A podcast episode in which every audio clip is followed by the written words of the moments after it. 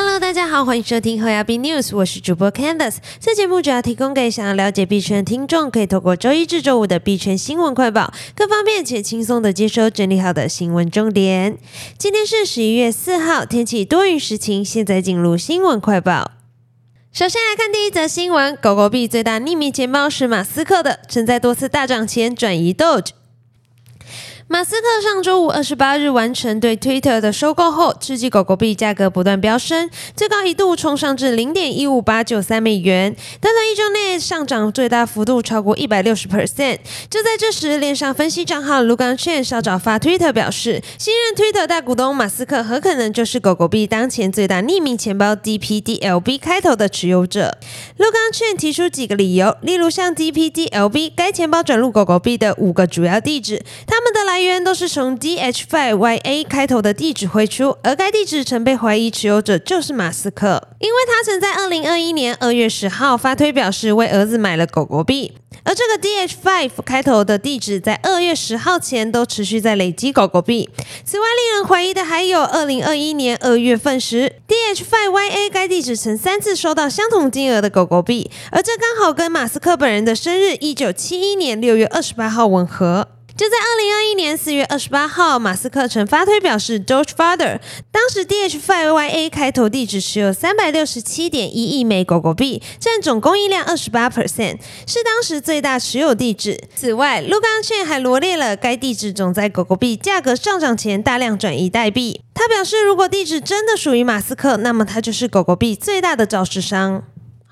接下来看下一则新闻：欧洲议会对加密法案 MICA 的最终投票预计推迟至明年二月份。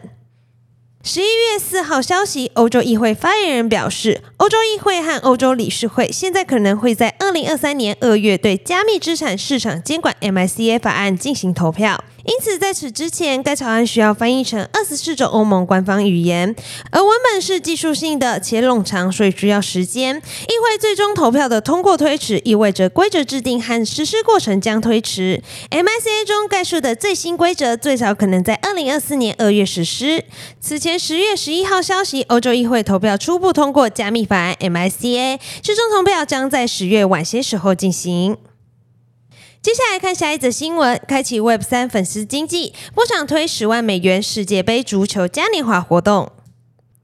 随着四年一度的世界杯再次到来，来自世界各地的球迷将目光聚集到卡塔尔，迎接这场全球体育盛事。而与足球高度相关的粉丝代币，也迎来了又一波的热潮。球迷粉丝代币最大的意义是让更多 Web 二用户加入 Web 三，包括了区块链从小众社群向大众泛化的可能性。作为老牌交易所的波场，在扩大粉丝代币影响力上同样不遗余力。在上线了一系列粉丝代币之后，波场结合世界杯推出足球嘉年华活动，通过激发粉丝代币持有者交易、竞赛互动等方式，参与者可参与瓜分十万美元奖池。更大程度激发参与者的热情，将俱乐部粉丝代币与球迷进行更好的连接，引领粉丝经济向 Web 三迈进。